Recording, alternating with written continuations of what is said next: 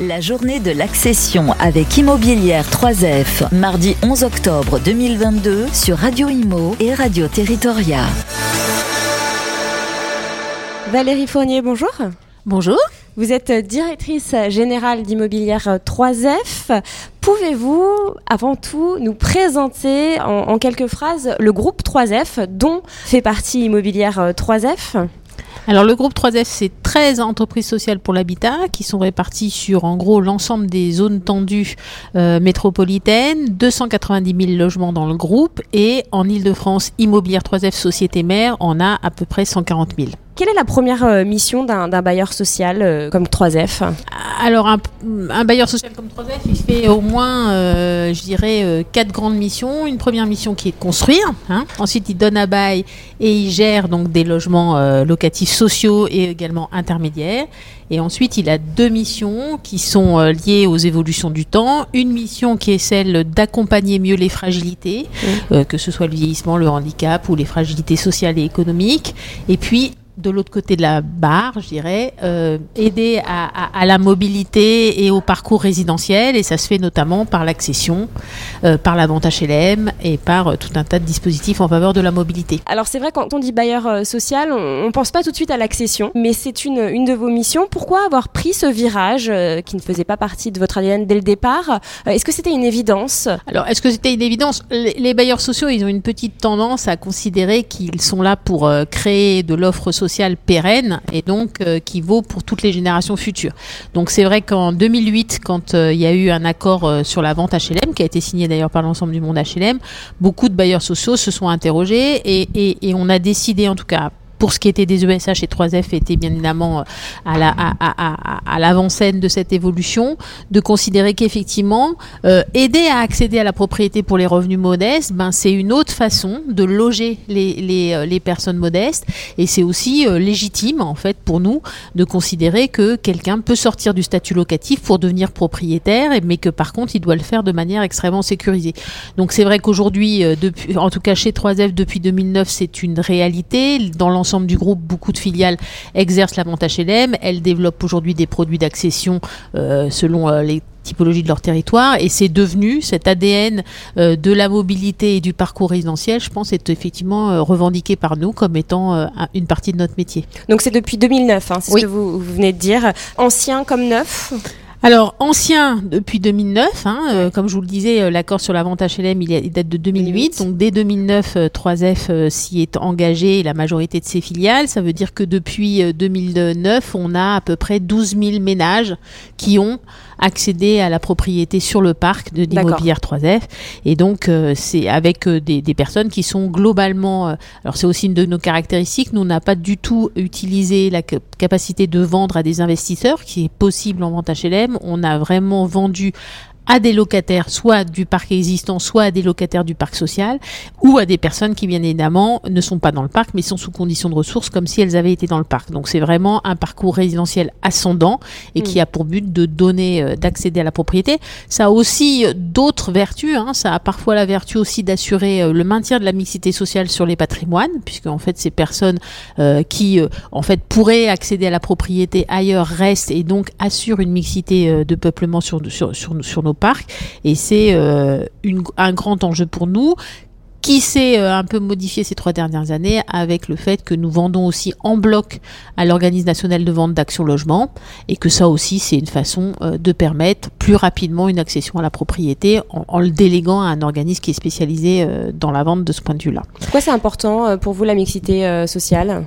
Parce que on, je pense qu'un bailleur social, il est extrêmement sensible à l'équilibre de peuplement. On a, on a vu parfois dans le débat public, on parle des HLM comme étant des zones de ghetto. Bah, la meilleure façon de protéger, euh, de se protéger des ghettos et des dysfonctionnements, c'est vraiment d'assurer la mixité sociale. C'est ça le modèle du logement social à la française. C'est un modèle, voilà, qui n'est pas que basé sur une offre sur les très pauvres, mais qui est basé sur une offre équilibrée pour tous les gens qui accèdent pas dans de bonnes conditions au logement euh, dans le, dans le secteur privé.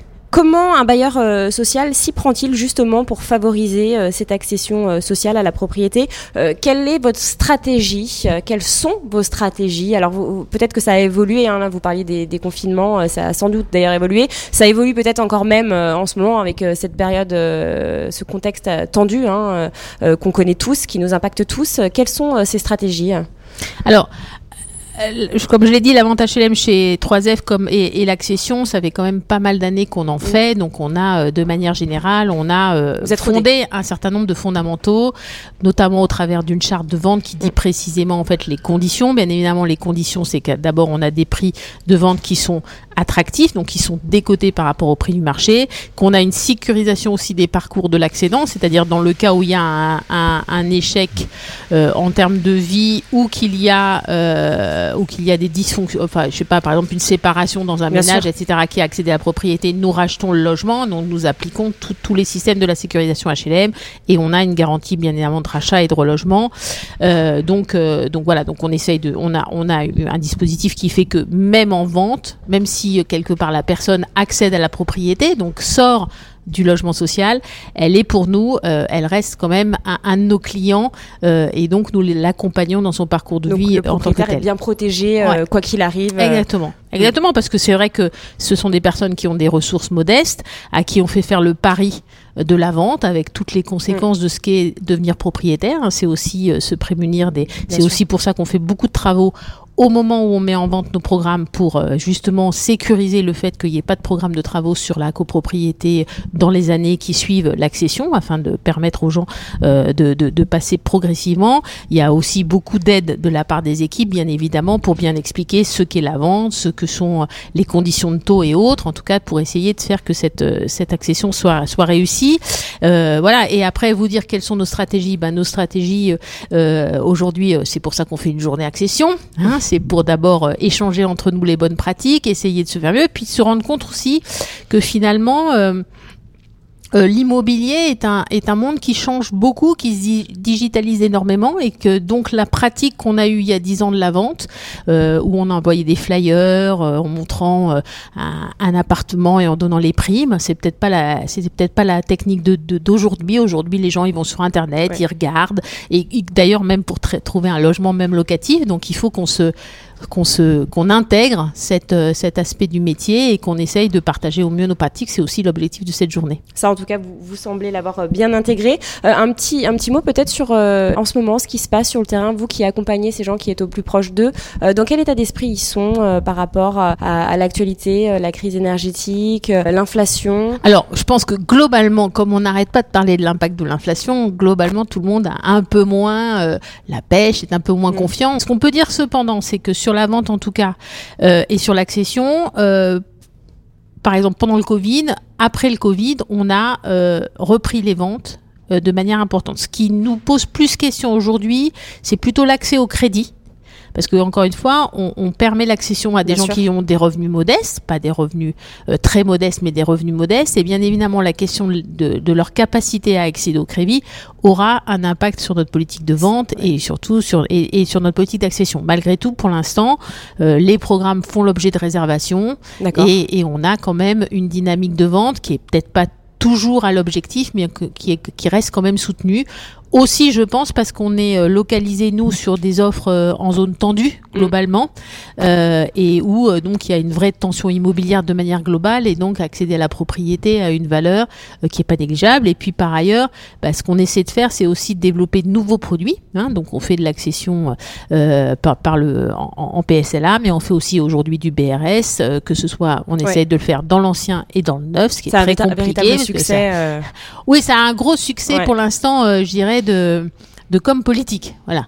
Après, il faut transformer le sujet de c'est le nouveau produit et comme tous les nouveaux produits en général, ils ont euh, euh, ils sont considérés comme vachement intéressants à euh, comment ils rencontrent ce public, comment on sécurise ce dispositif parce que c'est pas évident quand même hein, d'expliquer à quelqu'un qui va accéder à la propriété mais pas complètement, qui restera locataire en partie, etc., Donc c'est effectivement, je pense que ce produit qui en soi a, des vertus. Mm en tout cas pour permettre l'accession, il, va devoir être accompagné très fortement parce que c'est quand même beaucoup plus compliqué que de dire je passe de locataire à propriétaire et en gros, je transfère mon loyer et mes charges en, en emprunt et Ça, c'est assez simple.